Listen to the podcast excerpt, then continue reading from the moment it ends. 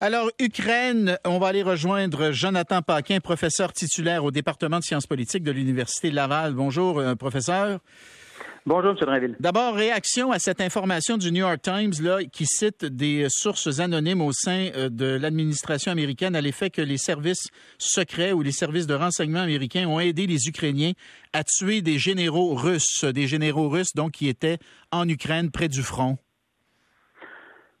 Oui, ben il faut pas il faut pas être surpris de cette nouvelle-là. C'est-à-dire que les Américains ont aidé les Ukrainiens dans la mesure où ils leur ont transmis des renseignements pertinents en temps réel sur les déplacements russes sur le terrain. Évidemment, ils ont des satellites militaires, les Américains, ils ont des satellites commerciaux aussi. Ils en ont beaucoup plus que tous les autres États du monde. Donc, ils dominent vraiment l'espace. Et c'est principalement par ces satellites en temps réel que les Ukrainiens peuvent savoir où se situent euh, les soldats, mais aussi où risquent de se situer les généraux, ceux qui commandent les opérations. Donc, ce n'est pas les Américains qui ont tué eux-mêmes euh, ou qui auraient tué eux-mêmes les généraux, mais ils auraient donné toute l'information pour que l'Ukraine puisse faire le travail. Il ne faut pas se, se, surprendre de ça. Vous savez, si vous avez la possibilité d'éliminer un général russe, plutôt que d'éliminer, disons, euh, un mercenaire inexpérimenté du groupe Wagner ou, ou un, jeune militaire euh, de l'armée russe, vous allez aller pour le général. Alors ça, c'est tout à fait normal. Et il y en aurait 12, donc, jusqu'à maintenant, qui euh, auraient perdu la vie grâce principalement aux informations fournies par le service de renseignement américain. C'est quand même beaucoup, 12 généraux russes, sans compter les autres hauts gradés, là. Oui. Euh, écoute, il y, a des, experts militaires qui disent euh, un, tel ratio ne s'est jamais vu, en fait, dans un conflit récent. C'est jamais arrivé, non? Oui, ben ça c'est possible. Je pourrais pas confirmer. Euh, j'ai pas compilé, disons, toutes les pertes militaires des conflits précédents, mais ce qu'il faut savoir, c'est qu'en plus des 12 généraux russes, c'est un tiers des pertes militaires russes qui proviennent des grades les plus élevés de l'armée, en partant de major et en montant dans la hiérarchie russe. Donc, un tiers serait donc des, gens les plus hauts gradés de l'armée russe. C'est très significatif. Et ça aura inévitablement un impact sur la poursuite des opérations. Quand vous perdez votre connaissance, quand vous perdez votre expertise, quand vous perdez, entre guillemets, votre sagesse, parce que ce sont les gens les plus expérimentés et aguerris qui tombent, ça a inévitablement un impact sur le théâtre d'opération, pour reprendre un terme militaire. Parlez-nous de la bataille du euh, Donbass. Quelle lecture vous faites? Parce qu'on est vraiment, on est confronté à, c'est souvent le cas euh, pendant la guerre, pendant les guerres, on est confronté à des analyses puis à des informations qui sont contradictoires. D'un hmm. côté, d'un côté, on entend beaucoup ces histoires que les Russes grignotent tranquillement euh, des, petites parties du territoire de l'Est de l'Ukraine, du Donbass. Et par ailleurs, on a des rapports à l'effet que les Ukrainiens non seulement résistent, mais ont lancé quelques contre-offensives, notamment autour de Kharkiv, ce qui leur a permis de reprendre du terrain aux Russes. Alors, on ne sait pas trop qui gagne la bataille du Donbass. Non, écoutez, c'est honnêtement, c'est assez difficile à suivre. C'est un peu la même chose pour le cessez-le-feu entourant euh, la, libération euh, des civils qui étaient à l'usine d'Azovstal, euh, donc à Mariupol. Euh, chose certaine, les Russes vont poursuivre leurs tentatives et leurs offensives dans le Donbass. Euh, c'est possible qu'ils perdent certaines batailles, mais ils ne se retireront pas. Les Russes sont déjà présents dans une partie du Donbass, dans à peu près 50% du Donbass depuis 2014. Ne l'oublions pas. Ils connaissent très bien le territoire. ils ont aussi l'appui des séparatistes, évidemment pro-russes, qui sont sur le territoire, qui sont ukrainiens disons, euh, dans les faits, mais qui sont pro-russes. Euh, ils ne lâcheront pas le morceau. Euh, bien sûr, les Ukrainiens cherchent non seulement à stopper l'avancée, mais aussi à reprendre des positions dans le Donbass. Ce sera très difficile, selon moi, pour, pour les Ukrainiens, d'autant plus que la fameuse date du 9 mai avance à grands pas ou, arrive à grands pas. Le 9 mai, bien sûr, c'est la date de victoire de l'Union soviétique sur l'Allemagne nazie. Mm. les, les, généraux ukrainiens s'attendent justement que les 8 et 9 mai prochain qu'il y ait, euh, disons, une recrudescence des bombardements russes, notamment dans le Donbass, pour bien signifier cette date, pour bien marquer cette date. Donc, très difficile à, dire, beaucoup de rapports contradictoires, comme vous avez mentionné, euh, mais chose certaine, euh, c'est un conflit qui est en train de changer. Et, ça, c'est selon moi assez, préoccupant. On en parle parfois directement, parfois indirectement, mais depuis à peu près deux semaines, les Occidentaux sont de plus en plus à l'offensive contre la Russie. Le, secrétaire à la défense des États-Unis, Lloyd Austin, disait euh, lors à la suite d'une rencontre à Kiev, donc lors de son lors de son retour en Pologne, euh, il a dit écoutez, notre objectif, c'est pas simplement d'aider les Ukrainiens à libérer leur territoire, mais c'est d'affaiblir la Russie. Et tout porte à croire que le Canada est, impliqué dans, cette, euh, dans ces mesures-là. Affaiblir la Russie pour éviter qu'ils ne à, à, un autre pays ce qu'ils sont, ce qu'ils sont en train de faire aux Ukrainiens. Hein? C'était ça l'essence le, de son propos.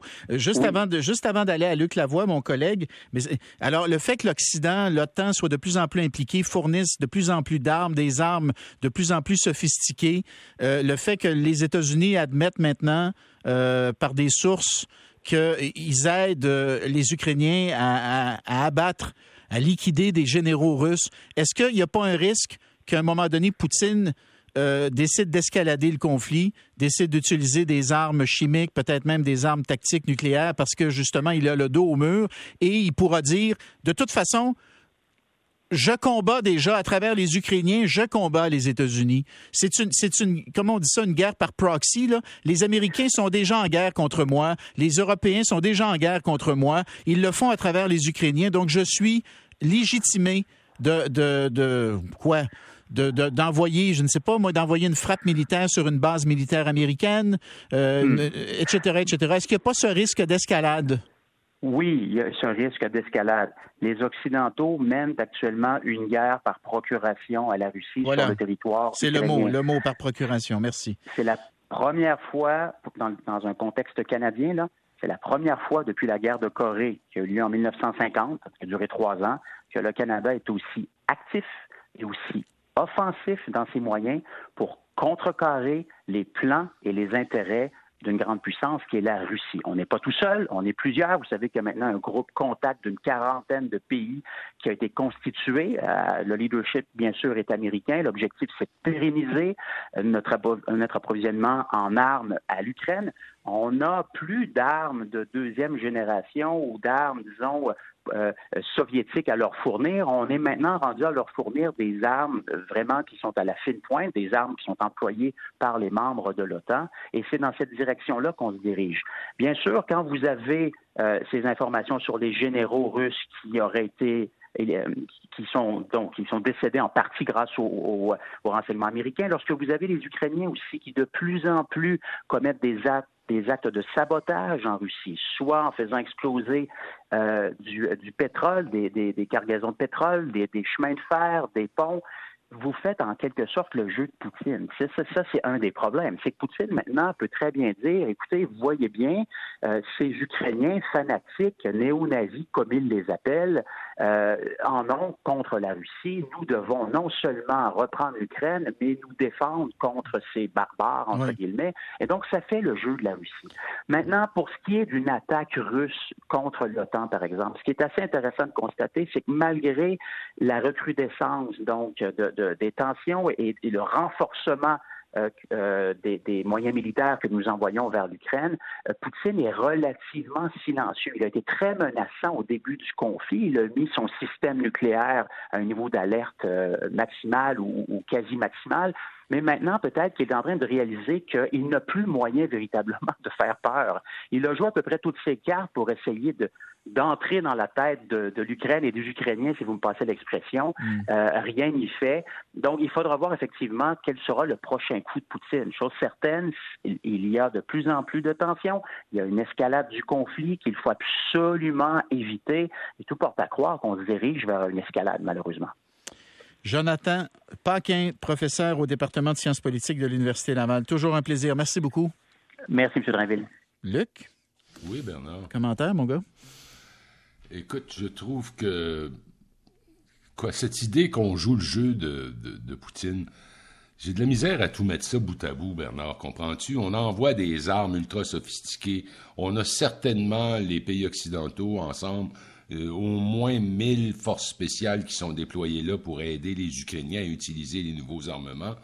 Alors, si le conflit est pour demeurer un conflit conventionnel et que Poutine veut essayer d'attaquer l'OTAN sans toucher à son armement nucléaire, c'est clair que la Russie va manger une volée. Et c'est pour, pour ça qu'il faut rester extrêmement prudent dans les gestes qu'on pose. OK, mais là, j'essaie de comprendre ce que tu dis. Tu dis si Poutine veut escalader d'une manière classique, conventionnelle, donc non nucléaire, il va manger une volée. La seule manière pour lui de, de devenir vraiment une, une menace sérieuse qui va nous faire mal, c'est de recourir à l'arme nucléaire, euh, quitte à recourir à l'arme tactique au départ, donc une, une, arme nucléaire de, de, de, plus faible ampleur. Euh, mais, mais si, on s'entend, Luc, le, jour où les, Russes frappent avec une arme nucléaire stratégique en dehors du territoire, euh, euh, que ce soit en Europe ou aux États-Unis, c'est fini, là. Ah, c'est fini. Tu comprends? C'est fini. C'est fini. Puis si l'escalade s'en mêle, ben là, comprends-tu, c'est une question de survie de la civilisation. On rit plus. Alors, alors elle est où le, risque d'escalade? Tu dis, si l'escalade de manière conventionnelle, il va manger à voler. Oui. Puis si escalade de manière nucléaire, euh, c'est ben, la... c'est une autre affaire. C'est la destruction de la Russie, mais peut-être la destruction de New York, la destruction de Washington. Puis de Paris, puis de Londres, et, ainsi de suite. Alors, alors c'est quoi les options qui s'offrent à lui, là? Euh, à l'heure actuelle, à lui, il s'en offre pas beaucoup. Sa seule option, c'est de gagner. Puis à l'heure actuelle, il semble avoir beaucoup, beaucoup de difficultés dans le Donbass. Mais on n'a pas de lecture très, très fiable de ce qui se passe. Il y, en, existe sûrement, mais euh, la sécurité, c'est la sécurité. On peut pas le savoir. Moi, j'ai de la difficulté à comprendre où ça s'en va, vraiment. C'est fou, Luc. Je, je, vais faire un commentaire juste avant de terminer, là, mais il y a des jours, je me dis, il faudrait que Poutine gagne quelque chose pour avoir une porte de sortie pour être capable de sortir de ce conflit-là. Tu comprends? Il, faudrait, il aurait fallu qu'il gagne le Donbass. Écoute, c'est C'est fou, c'est fou, hein, dire ça, hein, mais c'est ça pareil. C'est fou, mais c'est ça. C'est que le Donbass, euh, tu te souviens qu'au début du conflit, il y a plus de deux mois, on disait que Zelensky et l'Ukraine étaient prêts à dire bon, la Crimée, ça vous appartient, c'est fini, puis le Donbass, prenez-le. Oui, le Donbass, on va lui donner un statut particulier, mais vous, allez, vous allez le prendre. Mais là, les, Ukrainiens, ils sont tellement. Euh, mais les Russes étendent, Bernard, ils étendent le conflit, ils tirent de plus en plus proche de la frontière polonaise. Mais puis les Russes sont sortis très affaiblis de leur tentative de prendre Kiev, et ça, ça, ça a renforcé euh, les Ukrainiens. Et les Ukrainiens, maintenant, euh, s'ils étaient prêts à laisser aller le Donbass, ils ne sont plus prêts à laisser, à laisser aller le Donbass. Ils pensent qu'ils peuvent gagner contre les Russes dans le Donbass, Luc. Ils croient, ils croient sincèrement. C'est là qu'on est. On en reparle à, 14 h mon, mon, Luc. OK, on s'en va à la pause. Au retour, une très, très bonne nouvelle. Un médicament très coûteux. On le paye avec nos taxes et nos impôts, là. Vous le dis, là? C'est comme ça. On a décidé, enfin, le gouvernement, en notre nom, a décidé de payer pour ce médicament 2,8 millions. C'est une fois, 2,8 millions. Et les enfants qui l'obtiennent, je veux dire, ils vivent des progrès incroyables. Et là, on va parler avec le papa de Jacob dans un instant et avec une neurologue pédiatrique qui va nous dire c'est vrai, c'est vrai, c'est vrai. C'est pas juste Jacob qui vit des progrès fantastiques grâce à ce médicament.